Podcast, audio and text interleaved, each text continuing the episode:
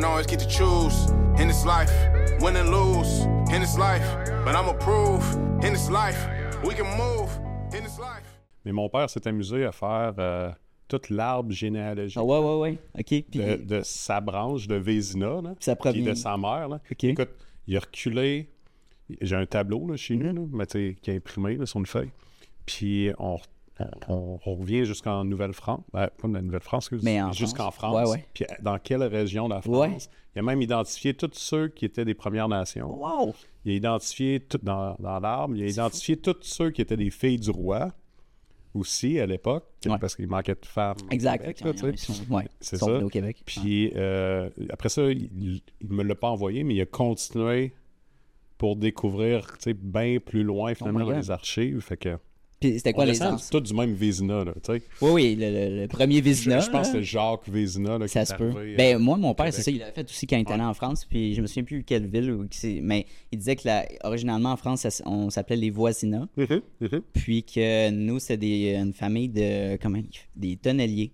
Ils faisaient des tonneaux de vin, donc des, des commerçants finalement. Je trouvais ça vraiment intéressant. tu sais. Puis là, mes parents sont entrepreneurs. C'est c'est cool de, de voir où on vient. Moi, j'ai toujours été passionné par l'histoire, honnêtement. Là.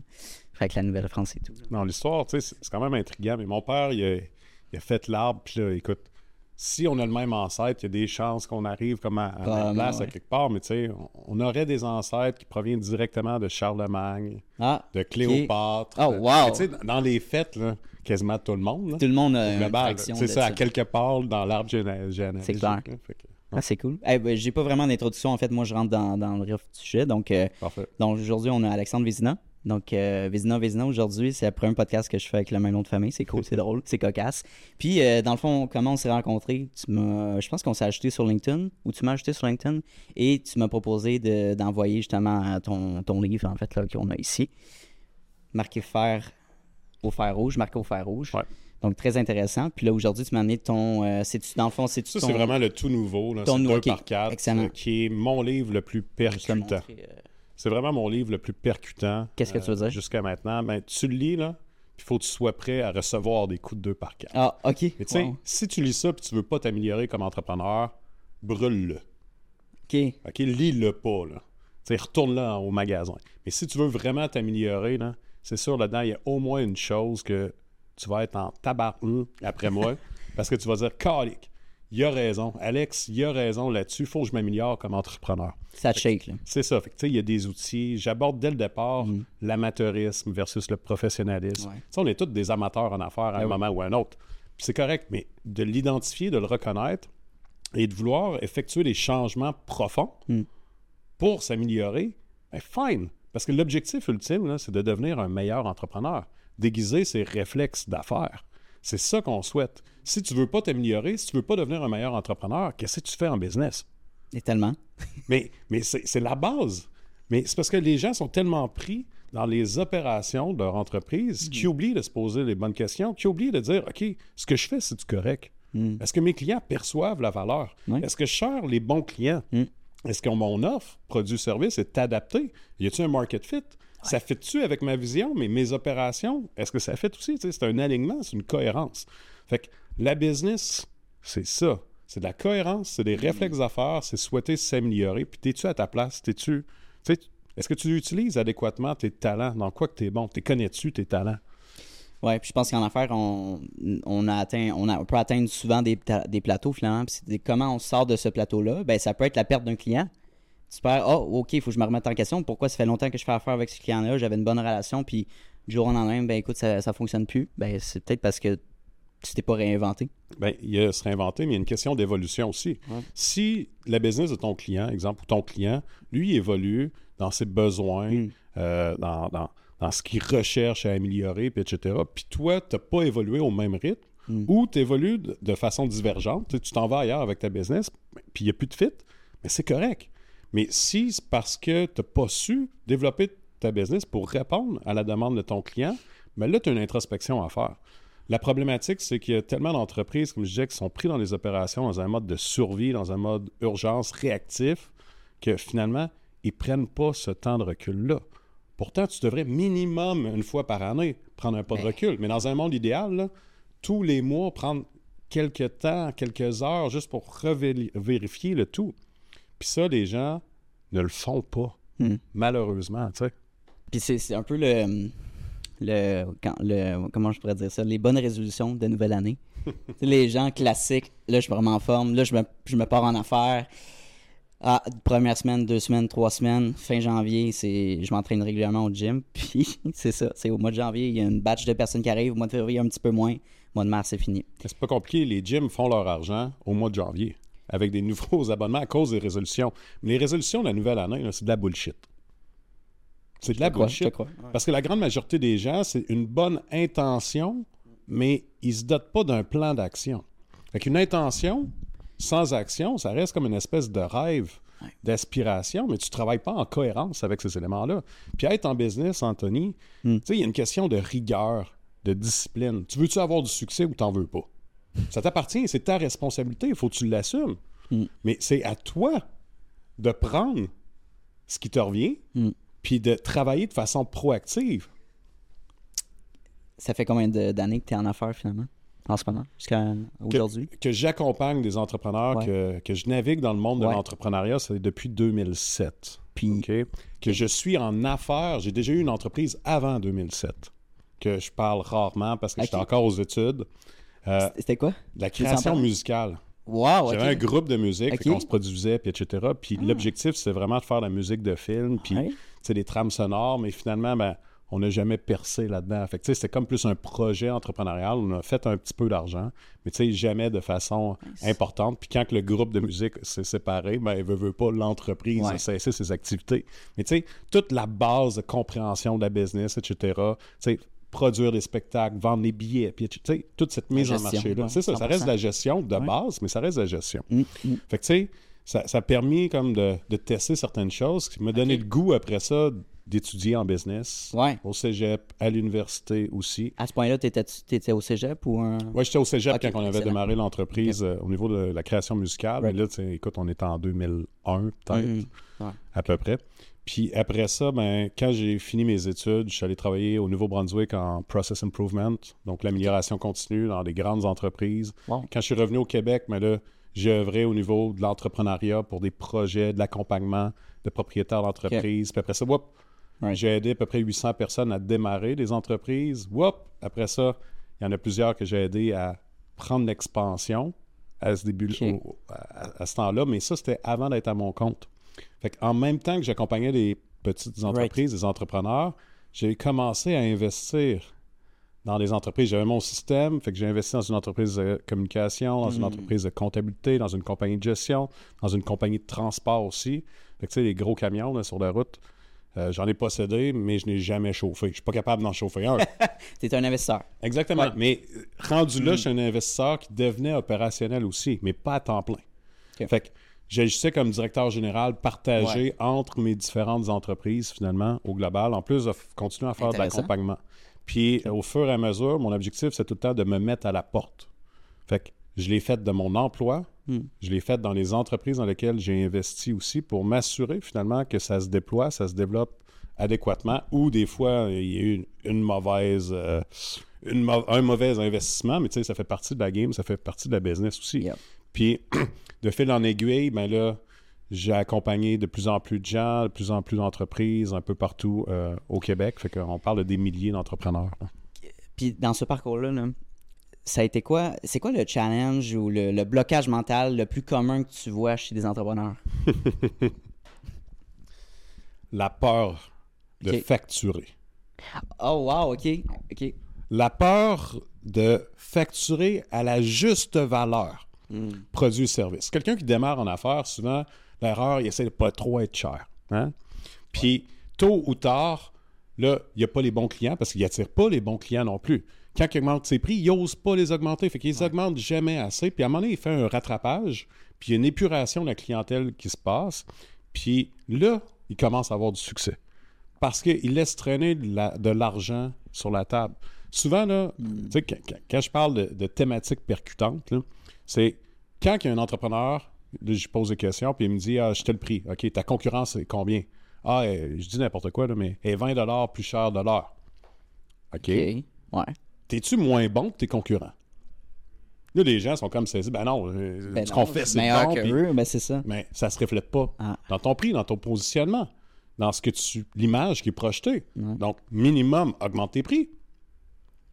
Fait que, tu sais, 20$ piastres de l'heure pour, une petite entreprise, pour une petite entreprise, dépendamment. Supposons que tu as 10 employés là, qui travaillent 1000 heures par année. Le 20$ piastres de l'heure de plus, c'est 200 000. Mhm. Mhm. 200 000 pièces de plus dans tes poches, puis t'as rien changé d'autre. T'as même pas cherché à optimiser ta business encore. T'es pas allé chercher de nouveaux clients, t'as augmenté ton offre? T'as juste Ben, augmenté les prix, en fait. le prix juste pour rattraper la concurrence. Donc, la peur de facturer la vraie valeur, la peur d'augmenter ses prix tous les ans. Ça, là, Tous les ans, OK. Ah, tous les ans. C'est intéressant. L'inflation, est-ce qu'elle augmente? Oui. Est-ce que les frais divers augmentent? Mm. Bon, mais pourquoi?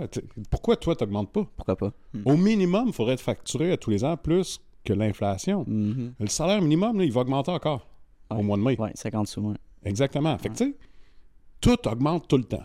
Donc, tu veux-tu être le con dans le dîner de con?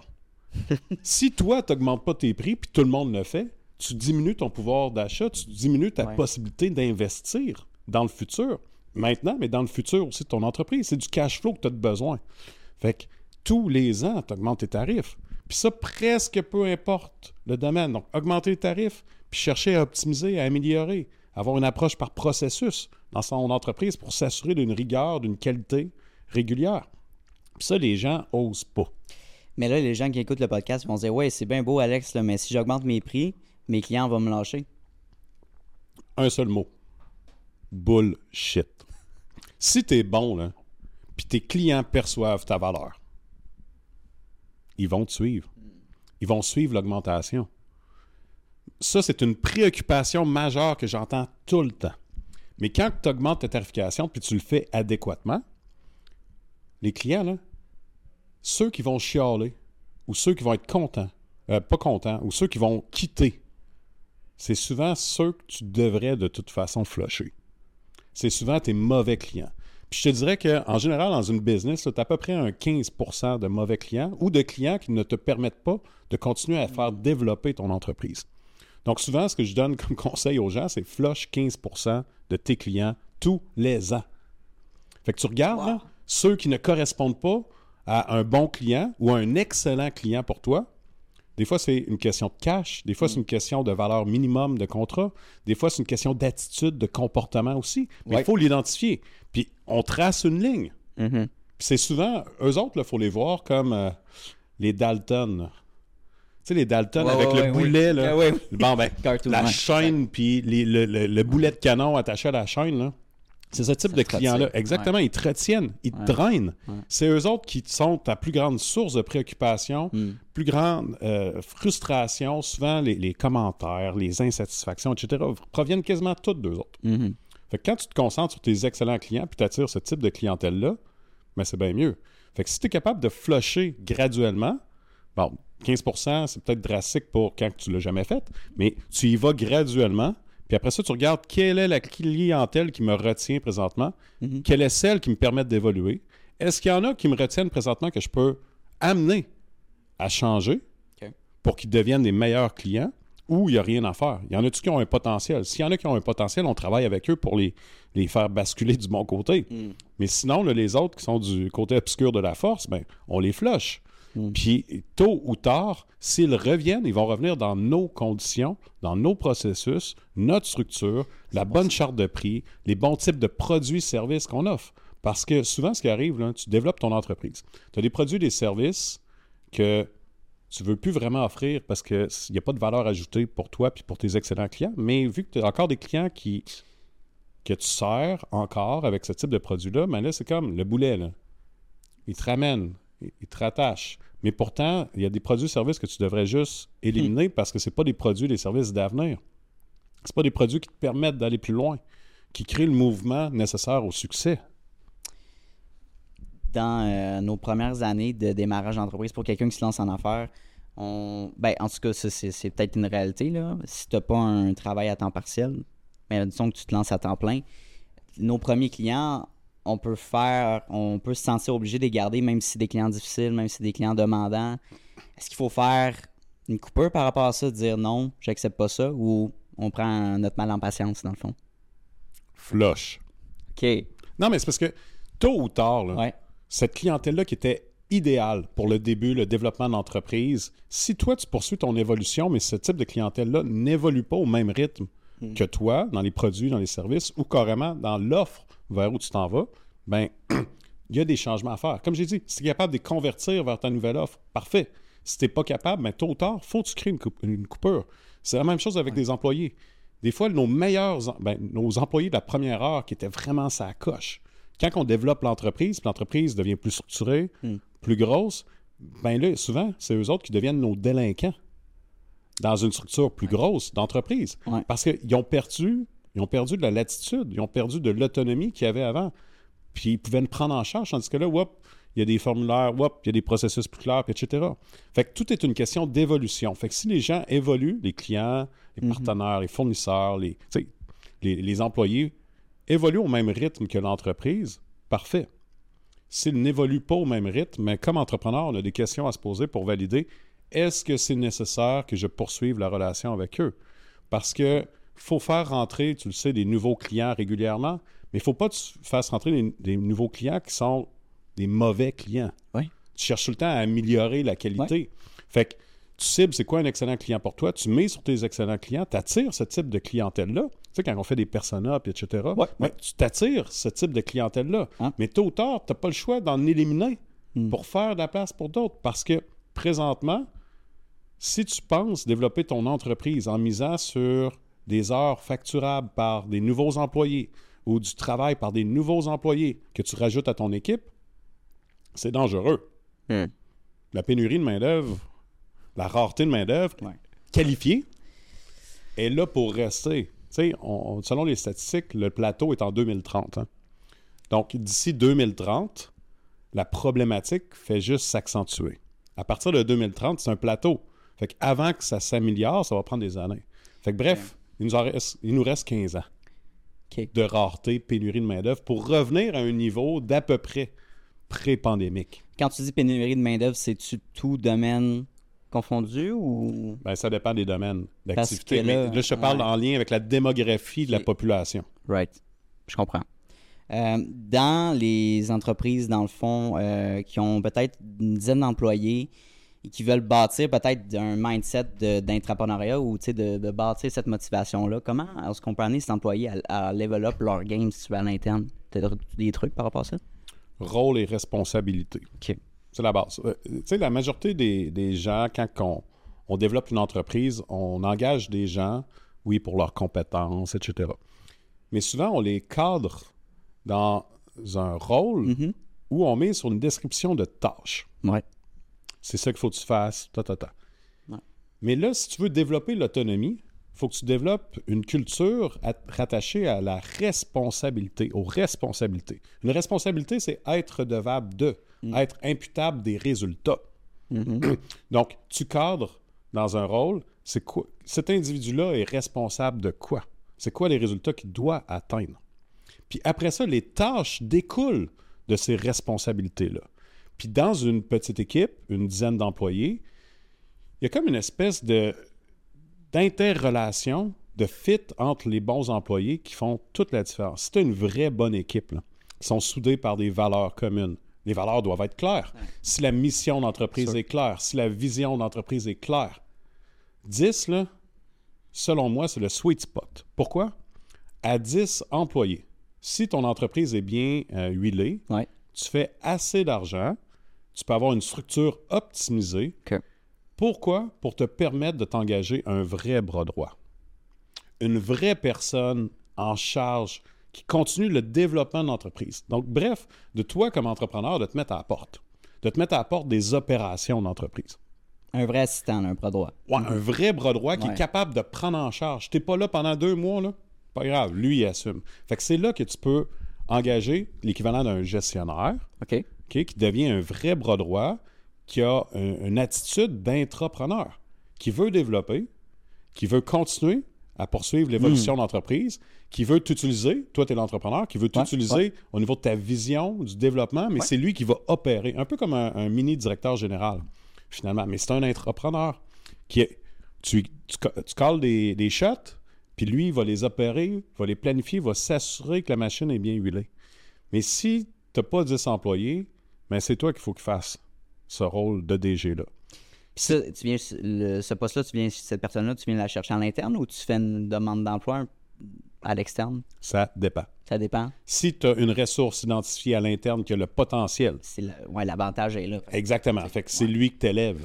Sinon, si tu vas chercher quelqu'un à l'externe, puis c'est comme dans tout, hein? Selon le, le développement de l'entreprise, tu sais, souvent, gars, t'es es tout seul, tu démarres, etc. Ouais. Tu engages ton premier employé, c'est une grosse étape. Un à trois employés, c'est une étape. Ouais. 4 à 10, c'est une autre étape, Mm. une autre structure, un changement de culture, des nouveaux réflexes comme entrepreneur à amener. 11 à 20, c'est une autre étape, c'est une autre forme de structure, c'est un autre développement qui se fait. 21, 50, c'est un autre aspect. 51, 100, 101, 250, 251 et plus.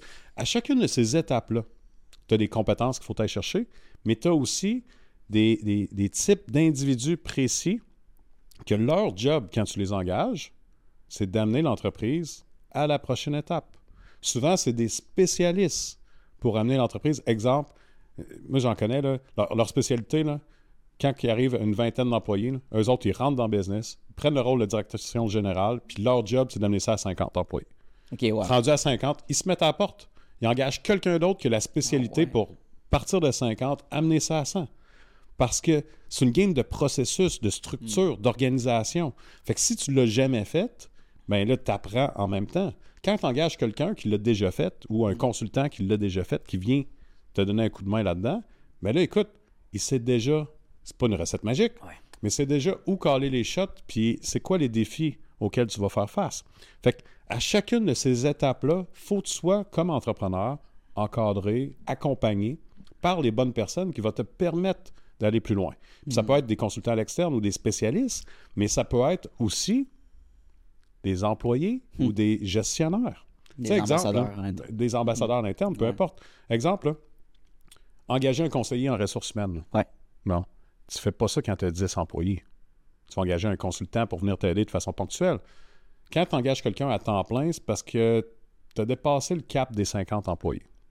Souvent, aux alentours de 70, là, là, ça devient le sweet spot pour engager quelqu'un pour venir gérer ça. Sinon, tu as des ressources à l'externe. Fait que c'est pour ça, à chacune des étapes, Mm. tu as des réflexes d'entrepreneur à développer, tu as des compétences à aller chercher, dépendamment de tes défis, tes enjeux, ce que tu veux faire. Mais il faut que tu choisisses les bonnes personnes qui fitent avec la culture de l'entreprise. Je pense que le problème, on, ben, on en parle, c'est d'actualité aussi. là, c'est une chose d'engager des employés, mais c'est une autre aussi de les garder dans l'entreprise, la rétention, le taux de roulement. Mon, mon bon ami à moi est gestionnaire chez, chez McDonald's, puis lui, c'est un taux de roulement tellement élevé que c'est difficile de garder ce, ce- cette main-d'œuvre-là. Donc, euh, c'est sûr, c'est un autre game, là, mais dans les entreprises ayant 10, 20, mettons, mettons de, entre 10 et, et 20 employés, le taux de roulement, est-ce qu'il est assez élevé ou est-ce qu'ils qu'ils ont compris? euh? Quand les entrepreneurs, les gestionnaires, excuse, ont compris qu'il faut développer une culture d'équipe forte, ça devient un game changer. Une culture d'équipe forte, là, tout est rattaché au niveau des valeurs. Tu sais, c'est quoi tes valeurs personnelles, les valeurs personnelles de, de chacun des employés. Puis après ça, ensemble, on peut-tu définir des valeurs? Pas les valeurs de l'entreprise affichées sur le mur. Les valeurs personnelles de l'employé. Il y a les valeurs personnelles de l'employé, mais là, après ça, on crée dans la dynamique d'équipe les valeurs communes Ouais. de notre équipe, mais l'idée, c'est de rattacher les valeurs personnelles à ces éléments-là. Une fois qu'on a défini, supposons, les cinq valeurs de l'équipe, on les décrit. On prend le temps de décrire, un peu comme une définition de dictionnaire, mais Ah pour l'entreprise, qu'est-ce que ça veut dire?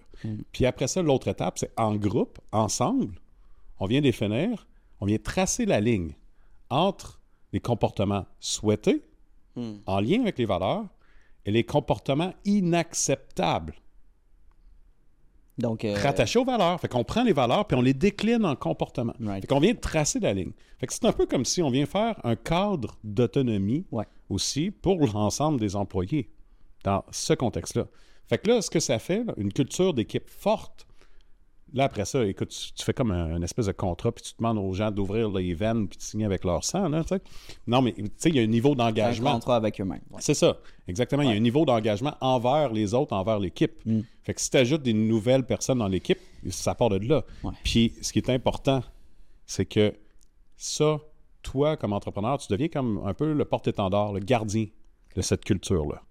Donc, s'il y a des comportements déviants, ben, tu essaies de les recadrer. Si tu les laisses aller, là, ça crée du flou, puis ça vient tout scraper. Par contre, si tu renforces ces comportements positifs, qu'est-ce qui arrive? C'est que la chimie, l'équipe devient autonome dans sa façon un peu d'autogérer les membres de son personnel. Ils se motivent entre eux, ils se mobilisent entre eux, puis c'est eux autres de toute façon. Tu sais, il n'y a pas besoin de faire la mascotte en avant puis de- avec les pompons. là. Tu sais, fait que eux autres, s'il y a un élément qui ne cadre pas, qui ne fit pas, le groupe va l'expulser Oh. Il va être expulsé par ses collègues. par les autres collègues. Même pas par le Parce- gestionnaire. ouais, exactement, parce qu'ils ne cadrent pas. Wow. Par contre, si c'est des gens qui sont soudés puis ça va bien ensemble, mais tu intègres une nouvelle personne qui fit avec ces valeurs-là, mais là, ils vont se souder juste encore plus vite. Mm. Fait que, tu sais, ça crée une équipe autonome aussi dans ce cadre-là, mais tout part des valeurs, puis le respect de ces valeurs-là. Donc, l'importance de tout clarifier ces éléments-là fait une grande différence dans le développement d'entreprise. Puis souvent, c'est un genre d'exercice qui devient un game changer pour une business. Puis s'il y a des employés qui, qui ne se voient pas là-dedans, eux autres mêmes, dès le départ, vont dire Ah, j'ai peut-être besoin d'aller voir ailleurs.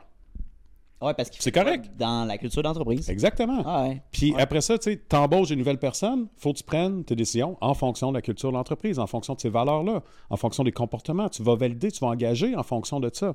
Puis tu vas t'assurer que les employés, qu'il y ait des gens qui fassent partie du groupe pour engager la nouvelle personne ou les nouvelles personnes aussi, peu importe la grosseur de l'entreprise. Tu sais, on parle beaucoup d'entreprises libérées dans les dernières années. C'est des entreprises euh, qui ont une grande orientation, mais qui sont autogérées jusqu'à un certain point par les employés. OK, OK? Ouais. On voit ça de plus en plus. Euh, mais c'est une base Mm. pour pouvoir faire ça. Parce que des employés, là, j'ai un secret, Anthony, pour toi. Aujourd'hui. J'ai une confession à toi. Non, Yes! Confession, guys. OK. Un employé a aussi un cerveau. OK. Wow! Hein? Mais comme entrepreneur, souvent, on ne l'utilise pas à sa juste valeur. On lui demande de faire des tâches, mais on ne lui demande pas As-tu des idées? Hey, c'est vrai. On ne les utilise pas. Pourtant, c'est des gens qui ont des talents, qui ont des passions, qui ont des passe-temps, etc. Comme nous. Pas mieux que toi, là. Exactement. Fait que, tu sais, des fois, on, on oublie cet élément-là. Fait que juste de les mettre à profit, Ah, tellement. ça crée de la mobilisation, ça crée de l'engagement. Parce que tu fais pas juste considérer la job qu'il fait, tu le considères dans son entièreté pour pouvoir avoir un impact marquant pour le développement de l'entreprise. Très intéressant ce que tu me dis parce que ça fait comme un lien avec mon cours université que j'ai fait la session dernière qui était éthique en entreprise. Tous les comportements déviants puis le renforcement positif versus renforcement négatif.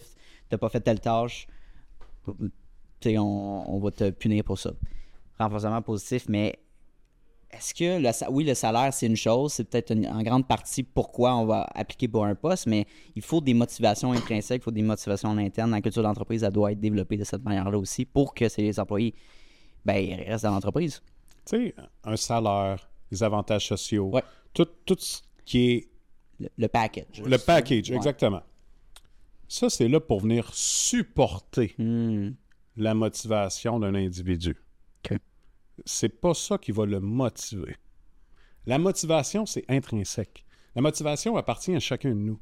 Fait que toi, Anthony, tu vas être motivé par certaines choses. Moi, je vais être motivé par d'autres choses. Chacun des employés va avoir des fois certaines choses qui vont être présentes, semblables, mais il y a plusieurs éléments qui vont être différents. Exemple, quelqu'un qui est un peu plus extraverti, là, j'y vais dans les, dans les standards, là, mais quelqu'un Ouais, qui est plus extraverti, souvent, il va vouloir avoir une reconnaissance visible. Sais, la tape sur l'épaule. OK. OK? Se le faire dire. Ouais. Quelqu'un, un employé qui est plus introverti, va vouloir qu'on reconnaisse cet élément-là, mais pas de façon publique. Pas devant tout le monde. Pas devant tout le monde. Individuellement, l'extroverti va vouloir que ce soit devant, devant tout le monde. Fait que de, de comprendre les facteurs motivationnels de chacun Hmm. des employés, c'est ça qui permet de créer l'étincelle. Parce que le salaire, là, quand tu donnes plus de salaire à un employé, OK, c'est le fun. Ouais, Mais tu sais, ça crée une espèce de motivation éphémère. Mhm. Parce que quelqu'un qui est motivé uniquement par l'argent, ça veut dire qu'il n'aime pas sa job. Donc, la base, là, est-ce qu'il est qu'il aime sa job? Puis oui, il y en a qui travaillent juste pour le salaire, c'est correct. Mais toi, dans ta business, tu veux-tu avoir des gens qui veulent juste leur salaire ou tu veux avoir des gens qui sont engagés, qui sont motivés par d'autres On veut choses? des leaders. Essentiellement. Ouais. Exactement. Fait qu'il faut découvrir les valeurs de nos employés. Si tu veux être un leader d'impact, faut que tu découvres les valeurs, faut que tu découvres les facteurs motivationnels de chacun de tes employés. Pour faire suite à ça, est-ce que tu connais la trend, ça a été populaire dans les derniers mois, ben même en 2023, là, mais euh, le quiet quitting. Est-ce que tu sais ce terme-là, tu connais ce terme-là? Mais je crois que Je peux, tu je peux t'expliquer dire... un peu l'interprétation, là, si tu veux. Vas-y. Euh, c'est des gens qui ont un contrat de travail, qui travaillent dans une entreprise qui rentre à 9, qui est à 5, mais qui vont pas en faire plus Mhm. Par manque de motivation ou manque d'intérêt parce que je paye tant, puis je paye de cette heure-là, puis je m'en vais chez nous. Donc, c'est un peu. euh, C'est quoi ton opinion là-dessus? Qu'est-ce qu'on peut faire pour trouver des solutions? Ben, d'un, de comprendre leurs facteurs motivationnels. Mm. Tu sais, quelqu'un qui est très motivé parce que ce qu'il fait, il apprécie, puis ça cadre avec sa personnalité, puis avec Mhm. qui il est, fondamentalement, il va arrêter à un moment donné de voir le 9 à 5. Mm. Il va voir d'autres choses. Puis il y a peut-être des projets qu'il va vouloir s'investir différemment. Oui. C'est un peu comme Google. là. Google, souvent, ils ont des journées spécifiques où est-ce qu'ils peuvent travailler sur des projets personnels puis sont payés Ah, pour le faire. ça, ok, ouais. Mais c'est un Ah peu... oui, aussi. Ah, tout à fait. Wow, ok. Puis tu sais, il y a des. euh, Genre, euh, je pense que Google Maps a été développé de cette façon-là. un peu comme un sideline d'un employé, mais il était payé pour développer, faire des tests. Fait que tu sais, il y a plein d'outils comme ça qui ont été développés chez Google. Donc, la philosophie de présente-moi un projet qui t'anime. Mhm. Je vais regarder, ça fait dessus avec le développement d'entreprise? Je vais te donner le ownership Mm. de ça. Je te donne un budget. Fais tes tests, fais tes hypothèses. Reviens-moi avec- avec des résultats. Je te paye pour. Ça, on le voit de plus en plus. Fait que, ça motive. Fait que c'est comme de venir faire émerger le côté intrapreneur aussi Ouais. des gens en disant Amène-moi un projet, je vais le considérer. Mais ça prend des leaders qui sont à l'écoute. Ça prend des leaders qui veulent faire en sorte que leurs employés arrivent avec des suggestions. Pas juste la foutue boîte à idées là, qui est accrochée au mur à quelque part. Là. Mais non, qu'il n'y a personne qui utilise. Ouais, ouais, ouais. Mais ça, écoute, c'est un non-sens. là. Ouais. Mais par exemple, si tu responsabilises les gens, comme j'ai dit, si tu leur donnes la possibilité d'utiliser leur jus de cerveau à Ouais. bon escient Ouais. pour l'entreprise. Mais ce qui est important, c'est que Mm. toi, dans ta position de leader, tu dois avoir clarifié c'est quoi la vision que tu as avec l'entreprise. Mm. Voici vers où qu'on s'en va. Voici, tu sais, est-ce que vous embarquez dans ce bateau-là, oui ou non? Puis là, après ça, on va faire converger les opportunités. Les employés vont pouvoir arriver avec des idées qui fit avec ça. Puis là, après ça, c'est à nous de les filtrer, de dire non, non, pas maintenant, non, pas dans ces conditions-là, ou oui. Pour venir faire fitter le tout, pour développer, développer l'entreprise. Puis là, écoute, si tu prends des idées des employés pour les mettre en place Ouais. dans l'entreprise, qu'est-ce que ça fait? Ça crée de l'engagement? De L'engagement, C'est sûr. la motivation, puis le goût de revenir avec d'autres idées. Puis Ouais, c'est ouais. là qu'eux autres vont apporter des idées d'amélioration continue aussi, Mm. des idées de développement de produits et services. Est-ce que tu serais d'accord que c'est plus facile de créer cette culture-là quand euh, en bas de 10 employés, rendu à 50, 100, 200, 300? Est-ce que c'est applicable pour ce, ce scale d'entreprise-là? C'est applicable pour tous les niveaux, toutes les grosseurs d'entreprises. Il y a plein d'entreprises. Tu sais, je pense notamment à, Ben, Google, c'est un bon exemple. ben, Google, mais mais- Pentagonia, là. Oui. tu sais, les vêtements. Ouais. Ils ont une entreprise libérée, là, avec plein de cellules autonomes ok, dans leur façon de développer leur entreprise. Puis il y en a plein d'autres entreprises comme ça. Fait que, tu sais, ça peut se faire. Hmm. Mais la, la meilleure façon de le faire, avant de le faire sur l'ensemble d'une entreprise, plus que l'entreprise est grosse, Hmm. c'est d'y aller par département, Mm. y aller par équipe. Donc, de, de créer des, des mini-cellules. Mm. Tu sais, le, le 10, là, les groupes de 10 employés. Là. OK. Bon, mais ça, c'est comme l'espèce de sweet spot. Right. Dépasser ça, c'est comme si là, tu as besoin d'un coordonnateur pour gérer les idées, Ouais, etc. En bas de ça, tu peux créer des, des unités un peu plus fonctionnelles, un peu plus autonomes. là. Nice. C'est intéressant. Non, vraiment. Ben, en 2024, je pense qu'on a tellement, tellement, tellement d'options maintenant. Tout le monde veut devenir entrepreneur. Puis je pense que c'est le fun que les gens veulent se développer de cette manière-là. Mais je pense qu'il ne faut pas mettre de côté l'esprit de l'intrapreneuriat. Puis c'est aussi, je pense, euh, valorisant d'être intrapreneur qu'entrepreneur, si c'est pas le plus. Parce que tu n'as pas le stress financier qu'un entrepreneur peut avoir, les hauts et les bas. Tu as du temps pour investir dans tes projets personnels si tu veux. Puis tu as la valorisation d'avoir tes projets à l'interne dans l'entreprise. Fait que, un- que ce soit un number 2, number 3, ça peut être aussi plaisant qu'être un number 1. Tout à fait. Puis tu l'as dit, tu il y a moins de risques. Ouais. Il y a Ouais. moins de soucis Ouais. aussi qui viennent avec. Puis on se le cachera pas, tu sais. Être entrepreneur, c'est pas glamour. Et boy, Tu penses? Eh boy. souvent, quand tu démarres, tu vois le succès. Ouais, dès tu vois le là. succès, tu vois les dragons, tu vois le lifestyle, puis etc. Puis, mais avant d'arriver là, il Hmm. y a des concessions, il y a des sacrifices, il y a un prix à payer pour faire de la business. Ouais. Si tu veux développer tes affaires, rester tout seul, c'est le pégisme, etc. Fine. Il n'y en a aucun Ça, c'est à problème. ton compte, 100%. Ah oui, puis c'est correct. Là. Ouais. Sauf que si tu veux vraiment incarner puis te développer comme entrepreneur, moi, ma définition d'un entrepreneur, là, oui, des projets, puis etc. Mais ma définition Ouais. de l'entrepreneur, c'est la suivante. C'est un individu qui cherche à, ben, qui démarre une entreprise, mais qui cherche à offrir ses produits et services au plus grand nombre de clients possible. OK. OK? Donc, d'atteindre le plus de gens possible pour leur faire bénéficier de la valeur des produits et des services. Ouais. Fait que là, c'est pas une question du nombre d'employés. Tu peux être deux employés puis faire vraiment, pas, pas juste l'argent, mais faire vraiment euh, une différence marquante dans la vie de plusieurs clients. Donc, c'est pas une, c'est une question de modèle d'affaires. C'est pas une question. Tu sais, tu as des gens qui sont tout seuls, qui sont des super entrepreneurs. Puis tu as d'autres entreprises qui ont plein d'employés que finalement, le côté entrepreneur, ils l'ont un peu moins, tu sais. Puis je pense que c'est de voir un peu tes, intérêts- tes intérêts personnels. On se dit, bon, je suis même pas en affaires, OK, il faut que j'engage des employés, tout ça, mais peut-être que tu vas être capable de.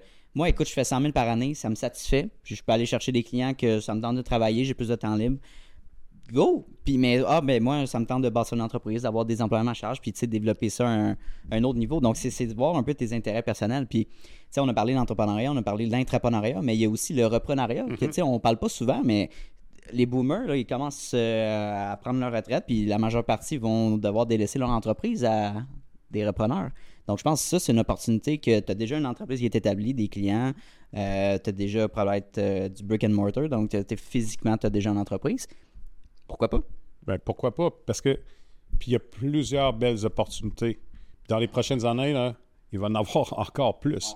Parce que la valeur des entreprises, il y a une différence entre ce que tu penses que ça vaut, ce que ça vaut sur papier, puis finalement, Ouais. ce que ça vaut dans le marché. Right. Parce qu'il y a moins de repreneurs qu'il y a d'entreprises à vendre.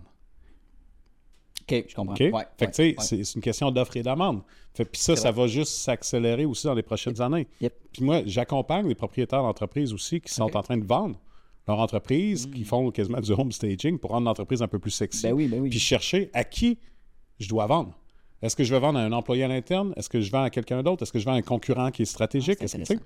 fait que de regarder, d'analyser les différents scénarios, puis d'évaluer qu'est-ce qui a de la valeur pour telle personne. Exemple, tu veux vendre à un concurrent. Ouais. Il y a certains éléments Ah, ouais. qui vont avoir une valeur, il va être prêt à payer pour ces éléments-là. Puis il y a d'autres choses qui n'ont rien à foutre. Pour un employé, même affaire. Il y a certains éléments, facteurs, qui vont avoir une valeur Hmm. supplémentaire que d'autres. Fait que tu sais, il faut, faut regarder ces différents scénarios-là. Hmm. Puis, mais moi, il y a un point que je dis tout le temps aux entrepreneurs. là. Attendez pas de vendre votre entreprise pour faire de l'argent. Faire de l'argent. Mais à l'époque, années 80, Ouais. 90, même début des années 2000, les gens, les entrepreneurs faisaient de l'argent réellement en vendant les parts de leur entreprise. Fait que, tu sais, Oh. ils survivaient. Puis quand ils vendaient leur en- entreprise, ben là ils faisaient récoltaient, c'est ça, là, ils, ré- ils récoltaient les millions, tu sais. Faisait pas de profit. Ben, il en faisait mais pas à un point. Pas suffisamment. Tandis que dans le contexte actuel, moi, ce que je dis aux entrepreneurs, c'est, tu veux faire, tu veux vendre ton entreprise Ouais. 2 millions dans 10 ans, là? OK, mais organise-toi pour générer 2 millions de plus Ah, wow, dans les OK. 10 prochaines années. Mhm. Donc, qu'est-ce que tu fais maintenant pour faire une différence, pour générer cet argent-là, pour que si tu n'es pas capable de vendre ton entreprise 2 millions, là, ben, tu ne seras pas dans le trou. En effet. Puis si tu vends, mettons, 1 million, ou même 500 000, pas grave, parce que ton argent que tu voulais avoir, tu vas l'avoir fait avant. Fait que, tu sais, ce qui est important de définir, là, c'est quoi, pour toi, la réussite? Faut que tu te poses cette question-là. que, difficile. mais oui, puis, puis souvent, c'est parce qu'on voit ce que les- la réussite des autres, puis on essaye de se comparer à cette réussite-là. Mais ce qui est important, c'est de faire une introspection puis de dire, toi, comme entrepreneur, comme individu, comme entrepreneur, c'est quoi pour toi la réussite? C'est quoi tes objectifs? Pas ceux des autres, laisse faire les autres. Mais tes objectifs à toi pour dire, hey, j'ai réussi ce projet d'entreprise-là. Ou j'ai réussi, parce que pour moi, la réussite, je dis n'importe quoi, c'est avoir un million dans mon compte de banque. Ouais, Il y en a d'autres, c'est juste être heureux. Ouais. Il y en a que c'est avoir 100 000 quand je vais vendre une entreprise. Ouais. ou, ou 20 millions, tu sais. Mais c'est quoi pour toi? Puis sans se laisser influencer par les autres. Qu'est-ce que tu as de besoin pour vivre? Qu'est-ce que tu as de besoin pour la suite, pour ta retraite ou peu importe? Mais c'est quoi pour toi le succès? Parce que le succès pour des gens d'affaires des années 80 C'est- versus aujourd'hui, sais, l'équilibre, travail-famille, etc., on, on- c'est pas tout à fait la même balance. hein. Tu, veux, tu veux dire ça, ça a changé un petit peu les, les intérêts Ah, mais des ça a gens, changé. euh, des, des années 80-90? Ben oui, j'imagine, mais à quel niveau? Un entrepreneur qui me dit présentement qu'il travaille 90, 100 heures par Ouais. semaine, je dis qu'il faut qu'il revoie ses priorités. OK. OK? Parce que il y a une question d'équilibre. Puis viens pas me dire qu'après 90 heures, tu es encore à ton top. Alors, non, c'est clair. Bon. On a un maximum humain, c'est sûr. Moi, je l'ai je l'ai identifié quand j'avais. euh, Combien d'heures euh, ben, humaines? ouais, genre euh, 30 ans, là, OK. même un peu avant 30 ans. J'ai identifié que 58 heures. Là, je parle pas des heures de déplacement. là. Je parle vraiment des heures Travail. de travail avec les clients, etc. Right. Excuse. Tu veux-tu prendre un. Non, c'est correct. Après euh, 58 heures, je suis plus performant. OK. C'est comme si ça me prenait deux fois plus de temps pour Mm. faire le même ouvrage. Même chose au niveau du moment de la journée pour travailler. Quand j'étais Ah. plus jeune, tu sais, euh, 25 ans, là, Ouais. je travaillais quatre soirs par semaine, puis il n'y en avait pas de problème jusqu'à minuit. Puis bon, je recommence à 5 heures le matin, il n'y en a pas de problème. Ouais. Quand j'ai eu dépassé de 30 ans avec les enfants aussi, là, ça vient comme un peu chambouler les horaires, ben, même si je me disais je vais travailler à soir, oublie ça. Ouais. Aucune chance. Un petit échange avec des entrepreneurs, etc., c'est une chose. Mais de tu sais, faire un rapport, travailler vraiment sur un projet C'est plus lourd. ou aller faire de la production, c'est ça. tu sais. Oublie ça. Ça me prend deux fois plus de temps. Donc, Ah ouais. le rythme, le moment de la journée, Hmm. c'est super important. Puis, des fois, on reste euh, prisonnier de notre passé quand que nous-mêmes, on a évolué. Hmm. Fait qu'il faut mettre à jour ça. Il y en a, là, j'ai certains clients que le moment de l'année, la période de l'année a une influence. C'est exemple, l'automne, là, bon, c'est plus morose, etc. Ben, il y en a qui ils changent leur horaire de travail pour pouvoir mieux fitter puis être le plus productif possible. Mettre ça plus tôt, finalement. Exactement. La journée plus tôt. Plus tôt, finir plus tôt aussi. Donc, tu sais, on voit souvent l'été, il y en a qui prennent euh, le vendredi de congé ou vendredi Ouais. après-midi ou bon, peu importe. Là. Ben, l'idée, c'est Ouais. qu'il varie un peu le rythme en fonction des saisons, mais ça, tu peux le faire. là. Pourquoi pas? Exactement. Exactement. Si t'es pas à ton meilleur, là, rendu à 4 heures l'après-midi, là, Ouais. ben, pense pas faire le gros de ta job à ce moment-là. Mm. Puis comme entrepreneur, surtout dans les premières années de vie, si tu as quelques employés, ben, quand tes employés travaillent, ben, tu as souvent les urgences à régler aussi. Fait que souvent, il faut que tu travailles soit avant, sur l'heure du dîner, ou après, si Mm. tu veux avancer certains dossiers, tu sais. Ou sinon, tu t'isoles pendant une période de temps. C'est intéressant, mais je trouve qu'on fonctionne beaucoup par saison. là. C'est Quand Ouais. il fait, fait plus noir, il fait plus froid. En tout cas, pour moi, quand il commence à faire chaud, puis les journées se rallongent, puis il fait beau, on est, j'ai l'impression d'être beaucoup plus productif. Peut-être que je mets plus de temps, je suis plus motivé. La fin de semaine arrive, puis ah, on a des belles activités. Mais euh, c'est de s'écouter. Puis pourquoi euh, tu dis, moi, je travaille euh, 8 heures, euh, tu sais, un- au mois de décembre, il faut que tu travailles 8 heures aussi euh, au mois de juillet. C'est de, se comprendre puis de s'écouter. Mais je pense que pour revenir aux motivations, puis l- un peu l'impact sociétal, d'être biaisé par la pression de la réussite, puis nos parents, nos amis, euh, on, a, on a fait telle, telle chose, puis toi, t'es pas rendu au même niveau, puis tout ça faire compte que je pense que, ah, il faut avoir de l'argent, il faut avoir la belle voiture, la belle maison, le chien, la, la blonde, tout ça. Mais si t'as pas ça, t'as pas le succès. Mais les gens qui ont atteint ce succès-là, qui ont tout ça, puis il y, en a- y en a plusieurs qui vont sûrement se, se sentir euh, rejoints par ça, il manque quelque chose, il y a un trou pareil. Oui, parce que, exemple, si tu as travaillé 100 heures par semaine Ouais. pendant 10 ans, Mhm. puis tu as une jeune famille, Ouais. tu n'as pas vu tes enfants. Fait que là, qu'est-ce qui arrive? Là, il va y avoir de la culpabilité. Ah, ça. Une des choses que tu veux pas dans ta vie, là, de business ou dans la vie en général, c'est d'avoir des remords, de se sentir coupable. Fait que c'est pour ça, tu sais, souvent, il y a des gens qui, qui arrivent au bout du rouleau, des fois, là, euh, qui, j'appelle ça une gastro-entrepreneuriale. Tu sais, Quand tout te fait chier dans le business, là, bon, Ouais, c'est parce ouais. que t'es rendu à un point, t'es à bout. T'es saturé, là. T'es saturé, t'as besoin de vacances, puis bon. Mais ceci étant dit, tu sais, si t'as des défis financiers avec ta business, moi, ma question clé, c'est t'as-tu tout essayé? OK. T'as-tu essayé de faire les choses différemment? T'as-tu encore l'énergie pour essayer de pousser et faire différemment? Si tu as l'impression d'avoir tout essayé, fine, tire la plug. Si tu n'as pas l'impression d'avoir tout essayé, tu ne tires pas la plug. Parce que c'est là que tu vas avoir, tu vas te sentir coupable. Puis si tu arrives, exemple, dans deux ans, puis ah, c'est vrai, j'aurais donc dû faire ça ou j'aurais dû faire ça. puis non, non, non, il est trop tard. Là. Fait que tu peux pas vivre dans le passé. Fait que dès qu'il y a des affaires que tu sais que tu pourrais peut-être te sentir coupable, faut que tu crées comme une espèce de coupure ou tu passes à l'action pour dire non, j'ai essayé, ça n'a pas fonctionné. Puis ça, c'est en faisant du ben, de l'essai-erreur, j'imagine. Il n'y a pas d'autre manière de le faire parce qu'on peut être justement biaisé par d'autres personnes. Moi, j'ai fait ça, tu devrais faire ça. C'est genre, c'est-à-dire, euh, les entrepreneurs, on le voit, sur les réseaux sociaux, faut que tu te lèves à 4 h du matin, tu te couches là, faut que tu t'entraînes à chaque matin, faut que tu fasses telle chose, faut que tu manges telle chose. Puis là, tu le fais pendant un certain moment. Puis là, hey, je suis plus capable. Maintenant, je, je- je- Mais- je suis plus capable. Non, mais c'est ça, tu sais, souvent on essaie de reproduire ce qui marche pour les autres. Ce qui est important de se poser comme question, c'est est-ce que je me connais moi? Mm. Puis qu'est-ce qui marche pour moi? Mm. Tu sais, exemple, si tu es quelqu'un de super ordonné, super structuré, fine, on va travailler dans ce contexte-là. Puis on va structurer ton horaire, puis bon. Ouais. Mais quelqu'un qui est pas du tout dans ce type de structure-là, qui est plus dans le laisser vivre, Ouais, dans l'autonomie à temps plein, puis etc., ben là, on peut créer un certain cadre, mais pas de façon aussi structurée que quelqu'un d'autre. Parce que tu vas être très triste dans ce cadre-là. Ben, d'un, tu vas être triste. De deux, tu vas forcer. Tu seras pas toi-même. Puis à chaque fois que tu n'es pas toi-même dans le business, tu forces, ça paraît, ça transparaît, puis tu risques d'avoir moins de succès. Finalement, au global, parce que tu ne seras pas sur ton X, je sais, c'est souvent galvaudé, mais, mais tu sais, si tu n'es pas sur ton X, Mm. oublie ça. Mm.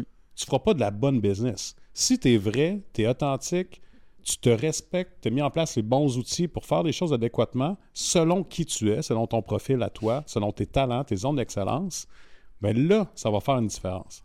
Là, tu vas pouvoir miser sur des éléments qui vont apporter les résultats qui sont souhaités.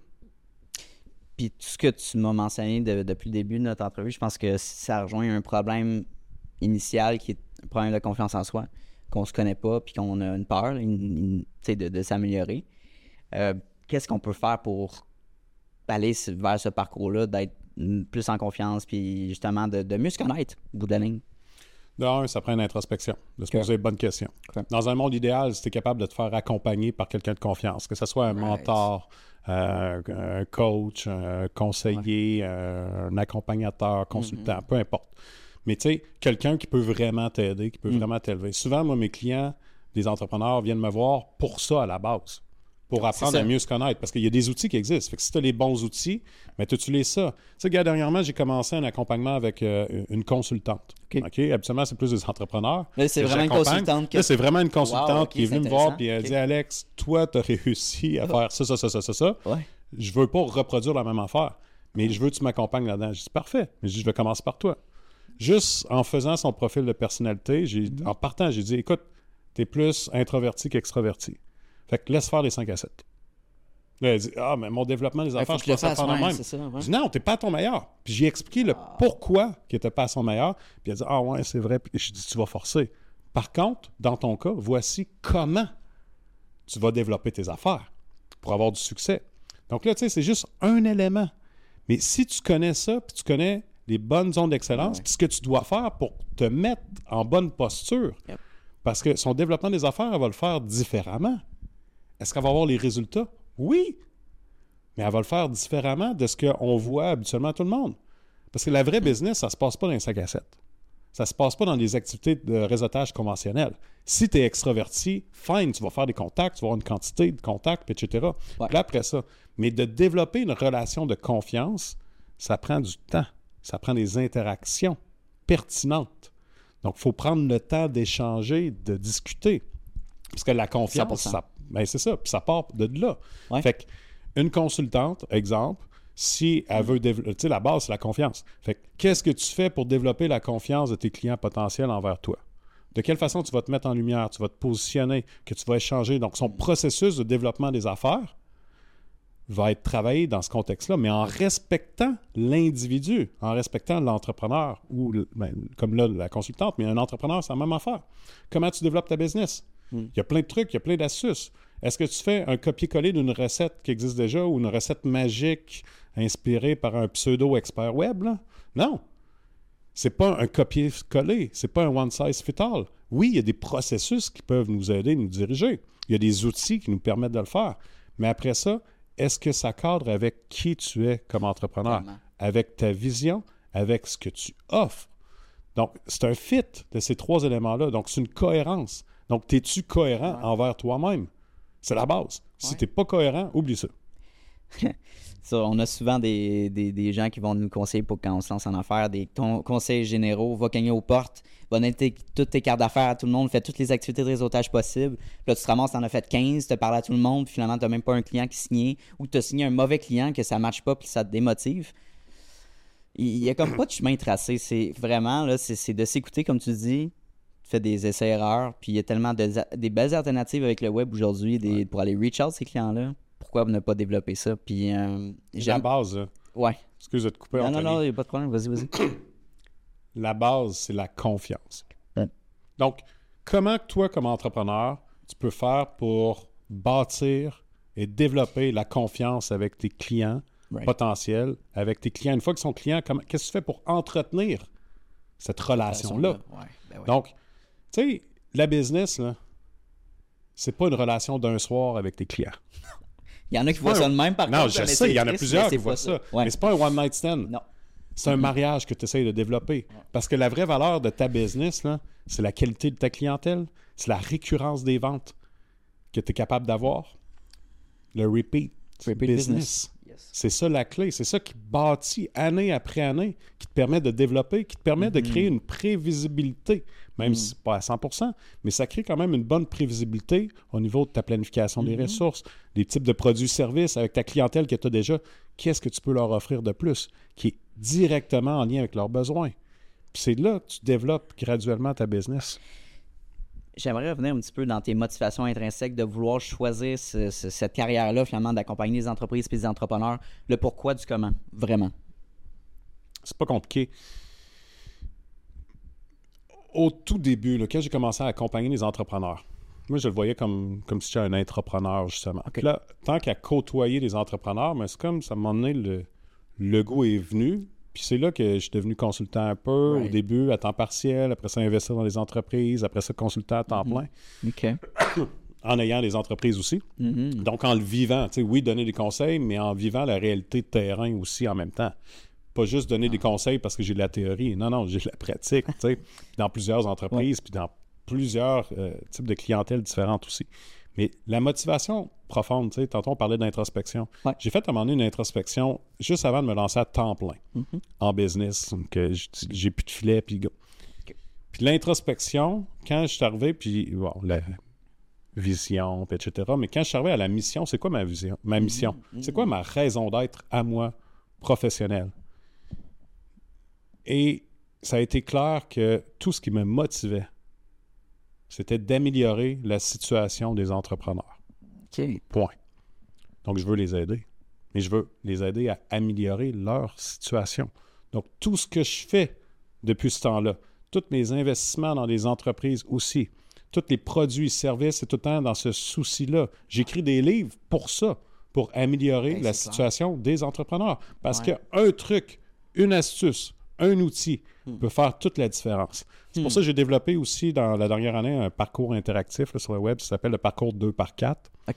Donc, avec du contenu exclusif, tous les mois, vidéo, écrit. Les gens peuvent me poser leurs questions aussi en direct, live. Je réponds à tout le monde parce que l'idée, c'est c'est quoi ta préoccupation là maintenant? Fait que le contenu que je développe à chaque mois, c'est du contenu en fonction de la préoccupation là maintenant de l'ensemble de mes clients qui sont là-dedans. Fait que c'est pas Ah, le prochain mois, on va parler de ça, puis dans deux mois, telle affaire, peut-être. Non, non.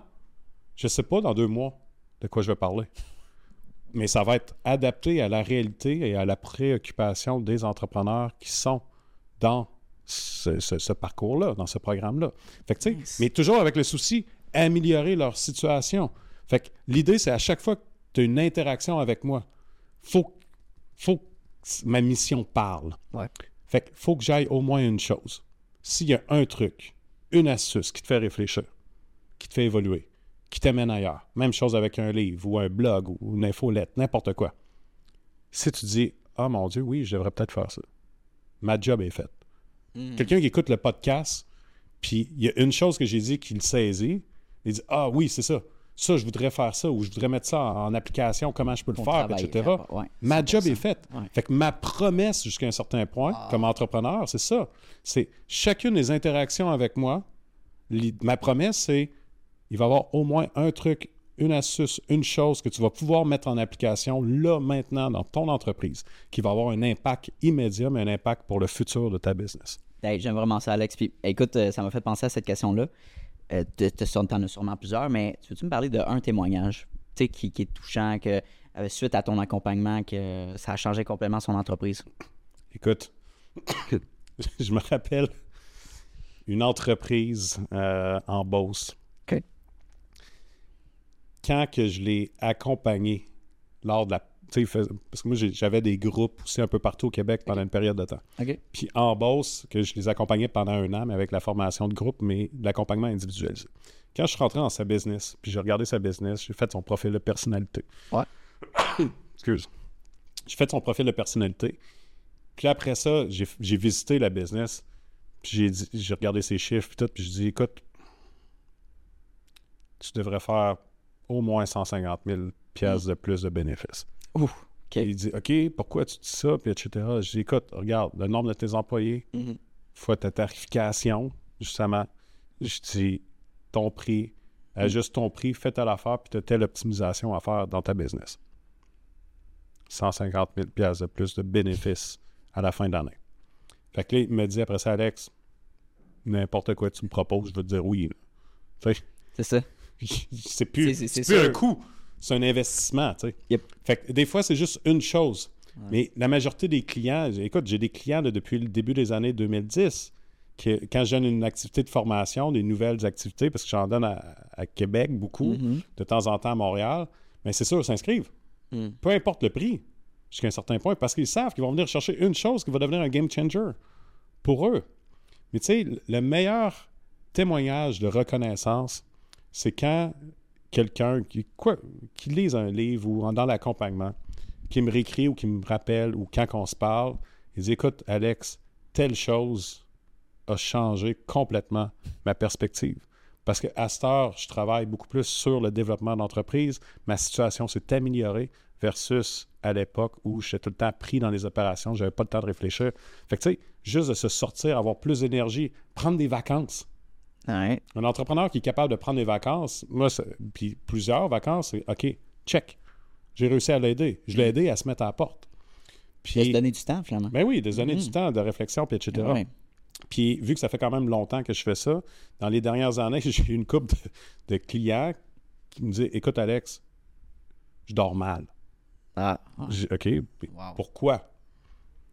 Parce que c'est normal pour un entrepreneur de dormir mal. Mais là, Mhm. eux autres, pourquoi tu dors mal? C'est ça. J'ai tout fait ce que tu m'as dit. J'ai tout passé au travers. J'ai réussi à me mettre à la porte. Fait que ma présence n'est plus nécessaire au niveau de l'entreprise. Wow! Mais là, c'est le. J'angoisse. Je sers à quoi, moi? C'est quoi le what's c'est- next? Ouais. Ouais, C'est quoi le what's next pour moi? fait que c'est comme si, vu qu'ils ont atteint le niveau qu'ils voulaient, Je fais quoi, là? ben c'est ça, je fais quoi? Fait que là, c'est rendu, je les accompagne, mais comme vers la prochaine étape. Dans le genre de, tu veux-tu continuer à développer ton entreprise Ouais. toi-même ou tu veux que ça soit autonome, ça se développe tout seul? Comme on disait tantôt Ouais. avec la bonne gang, etc. Mais toi, comme entrepreneur, tu veux-tu investir ailleurs? Tu veux-tu développer d'autres choses? Tu veux-tu racheter d'autres choses? Toi, quelle position tu veux avoir dans tes entreprises? Qu'est-ce que toi, tu veux faire réellement? Fait que tu sais, ça amène une discussion d'un wow. autre niveau, moins tactique, Mhm. sur comment qu'on fait les choses, puis beaucoup plus stratégique sur le pourquoi qu'on fait les choses et le quoi aussi. Avant le comment. Fait qu'on vient redéfinir ces éléments-là pour après ça tomber dans du comment. Mais souvent, le comment, c'est très tactique, c'est très opérationnel, mais quand tu arrives à un certain niveau, tu n'as même plus besoin de le faire toi-même, tu fais juste caler des shots. C'est vraiment une évolution, je pense que c'est le thème Ouais. qui est revenu dans notre entrevue. C'est évolution puis développement, euh, parce que c'est rendu ça. C'est, ton entreprise, c'est rendu un niveau que tu as délégué à 100%, tu as trouvé ton bras droit. OK, ben là, c'est quoi mes ambitions professionnelles, personnelles, que ce soit aller investir ailleurs? Moi, je vais être plus libre, euh, je veux faire le tour du monde. OK, ben on va regarder financièrement, ça ressemble à quoi, qu'est-ce qu'on peut faire? Mais c'est beau de faire cette évolution-là. Ben oui, puis c'est parce que quand tu fais ça longtemps, puis tu vois tes clients évoluer, souvent, eux autres, ils le voient même pas. Parce que c'est la théorie des petits pas, souvent, tu sais. C'est une petite amélioration après l'amélioration, mais tu l'accompagnes avec le focus Ah ouais. sur les objectifs, puis tu sais vers où tu veux, qu'ils veulent, eux autres, atteindre, mais que tu veux les amener aussi. Puis, souvent, là, tu sais, dans une business, c'est pas facile. hein. C'est dur, il y a plus de défis, puis etc. Mais au fur et à mesure, à chaque fois qu'on règle un petit défi, puis ça nous rapproche finalement du succès espéré Mhm. par l'entrepreneur, souvent les gens ne le voient pas. Mais à un moment donné, quand ils l'ont atteint, puis là, tu dis, Ah, regarde en arrière. Regarde il y a cinq ans. J'ai une cliente dernièrement, là, elle dit Ah, là, c'est tough. Puis toi, je dis T'es rendu à combien d'employés? Elle dit Ben là, j'en ai 10. Puis euh, je suis sur le bord d'engager mon bras droit. Puis tout, Right. tout, tout. Puis là, tu sais, cette année, j'ai fait tel chiffre d'affaires, Mm. j'ai tel bénéfice. Puis tout, je dis Écoute, je dirais pas son nom, mais dis On s'est connus en quelle année? Elle dit Depuis 2019 qu'on travaille ensemble. Fait que ça fait cinq ans. Je t'avais combien d'employés en 2019 Mhm. Elle dit zéro. Oh, wow! OK, en 5 ans. J'ai. Tu facturais combien déjà? Parce que c'est une entreprise de service. Tu facturais combien en 2019? Ok. Elle dit euh, 30 de l'heure. Je t'ai rendu à combien?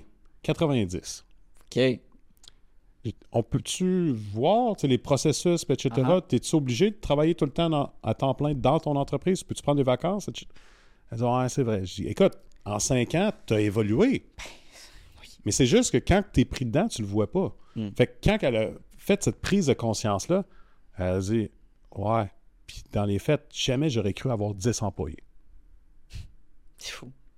Parce que si tu avais dit ça il y a 5 ans, elle dit Ah non, je veux rien savoir. Mais tu sais, quand ça commence à bien aller, ben là, tu te dis Ouais, peut-être. Peut-être que ça vaut la peine d'aller plus loin. Fait que sais, ton ambition peut se développer à mesure que ton entreprise évolue. Parce qu'il y a des barrières que tu pensais que tu ne serais pas capable de franchir, que tu franchis. Il y a des limites qui s'enlèvent. Fait que ça fait en sorte que tu as le goût aussi de continuer à développer. J'ai deux dernières questions pour toi, mon cher. Toi qui écris des livres, euh, est-ce que tu es un grand lecteur? Oui. Question que j'ai rajoutée maintenant dans mes entrevues. Le livre qui t'a le plus marqué dans ta carrière, qui a eu le plus grand impact? De business, Mm. je te dirais Mastering Rockefeller Habits Wow. C'est par qui? de Vern Harnish. OK, on va essayer De de mémoire. en ligne.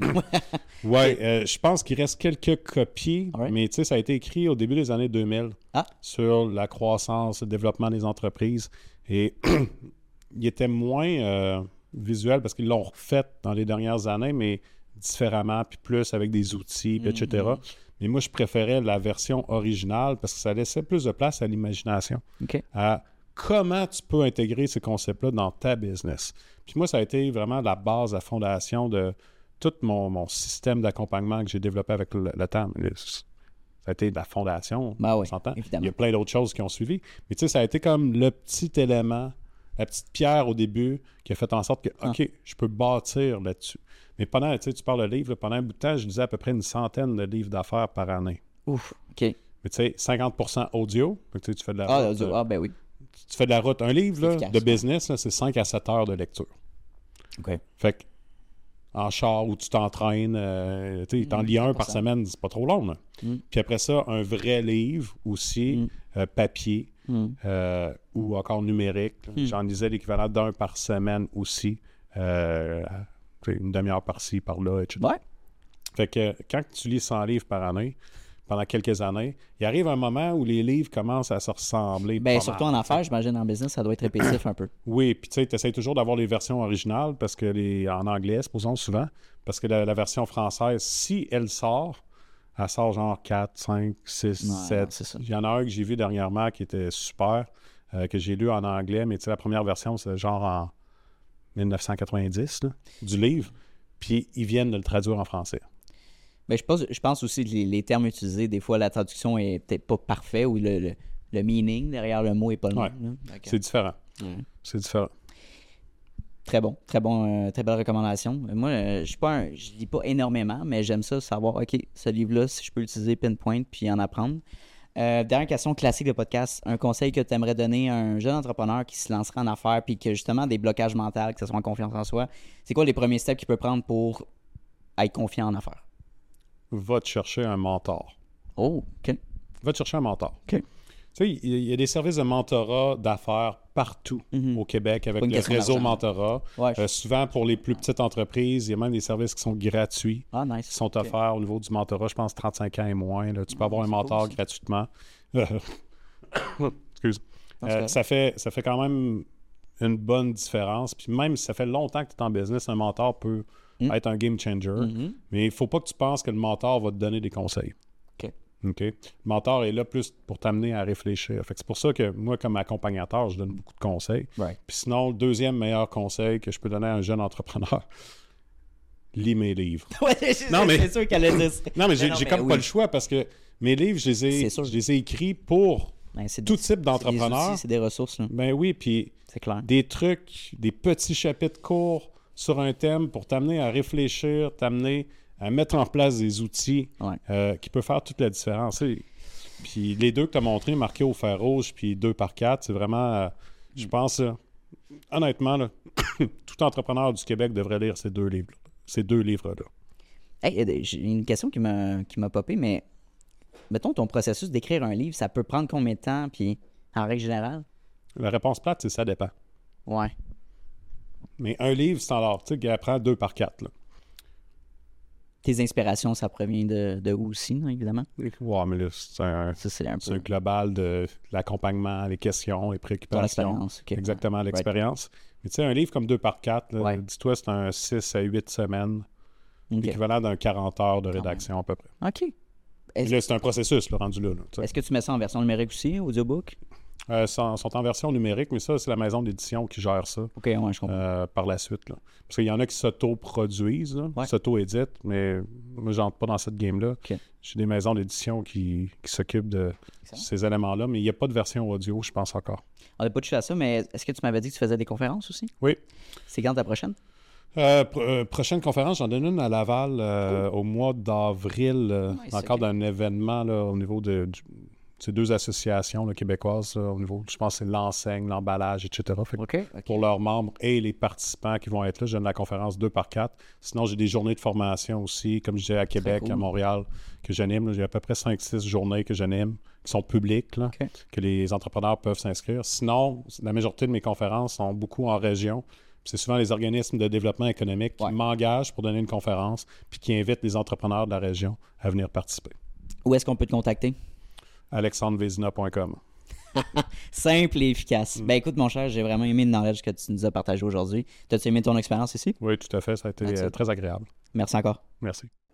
Hey, salut, ça fait déjà la deuxième fois qu'on se voit dans cette même vidéo-là. Donc, merci de ton attention, puis merci de ta discipline, parce que c'est un mince, mince, mince pourcentage des gens qui sont capables d'écouter du début de l'épisode jusqu'à la fin. Donc, merci beaucoup de ta discipline. Ça démontre énormément de motivation de ta part et bien sûr d'un aspect important de l'entrepreneuriat que oui, la motivation c'est important, mais la discipline c'est encore plus important. Donc, merci de ton attention. Euh, la meilleure manière que tu peux me repayer pour ce podcast-là, vu qu'il est accessible à tous et gratuit, il va rester gratuit. Ça, c'est important. Notez-le à quelque part. À quelque part. Je tiens qu'il reste gratuit, accessible à tout le monde. En fait, c'est tout simplement de repartager le podcast dans des Instagram Stories, d'en parler avec tes amis, d'envoyer le lien à tes amis. Hey, hey euh, Mathis, va donc écouter cet épisode-là. C'est super intéressant. Ça, ça vaut de l'or. Puis, ça va me permettre d'aller faire croître le podcast à un niveau exponentiel. Donc, merci beaucoup pour euh, ton aide et euh, ton intérêt pour le podcast. Et bien sûr, on se revoit la semaine prochaine dès jeudi midi pour un nouvel épisode. Donc, bonne journée à toi.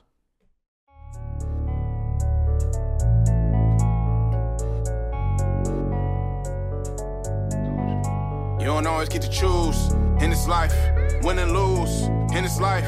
But I'ma prove in this life, we can move in this life.